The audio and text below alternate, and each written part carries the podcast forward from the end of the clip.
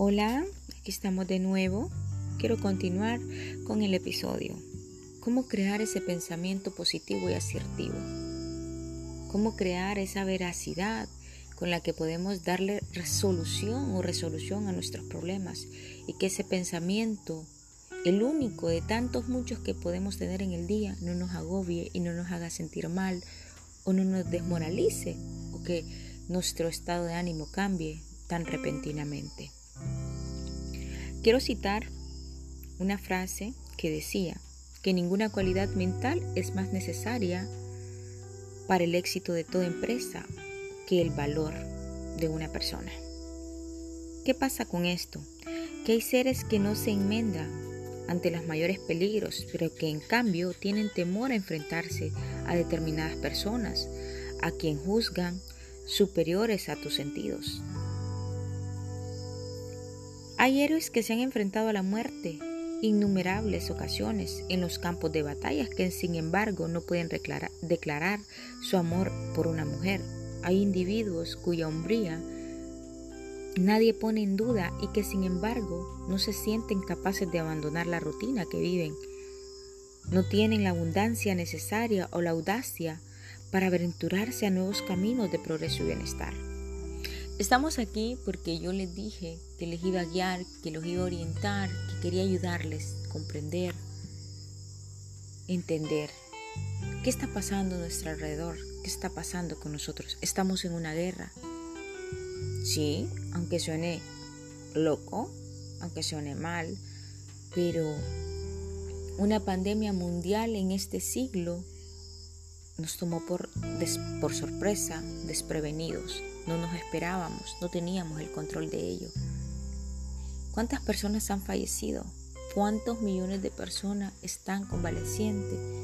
¿Cuántas miles de personas luchan por sobrevivir? ¿Qué pasa?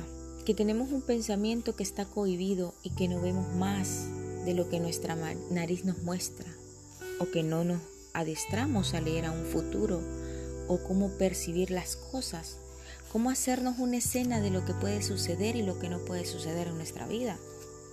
¿Qué pasaría si nosotros tuviéramos un control de decir un pensamiento más basado a la realidad, de controlar, de ver y de decir, posiblemente esté preparado, posiblemente no tenga ni la mínima idea qué voy a hacer, pero cabe la persistencia que si tenemos un pensamiento positivo, de cómo ayudarnos y cómo afrontar esta situación, nuestros niveles de estado de ánimo, nuestros niveles de autoinmunodeficiencia desarrollan y desarrollan más defensas y desarrollan eso que tanto estamos ocasionando porque nos cohibimos a pensar de más, porque tenemos miedo a pensar un pensamiento negativo porque lo volvemos autodestructibles ante nuestra persona, ante nuestro ser.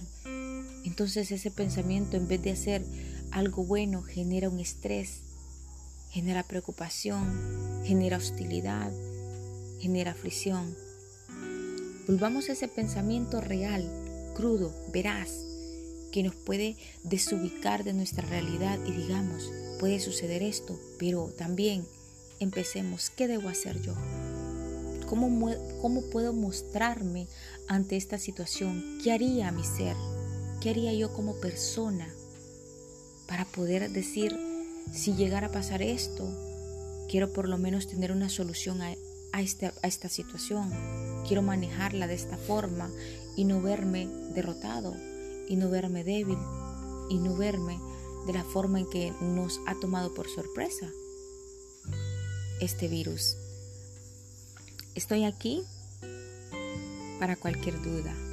Estoy aquí para apoyarte. Estoy aquí para que me comuniques qué quieres, qué piensas, qué quieres decirme, cómo crees que te está afectando, cómo podemos desarrollar ese pensamiento que nos saque una actitud positiva ante la adversidad que sentimos, ante el miedo que sentimos, ante el rechazo. Porque el confinamiento además de estar encerrados, está causando problemas emocionales. Estamos rehusándonos a querer interactuar con los demás, por miedo. Tenemos miedo al rechazo de que otra persona que tal vez queramos ver, pero esa persona no nos quiera ver por el hecho de no infectarnos.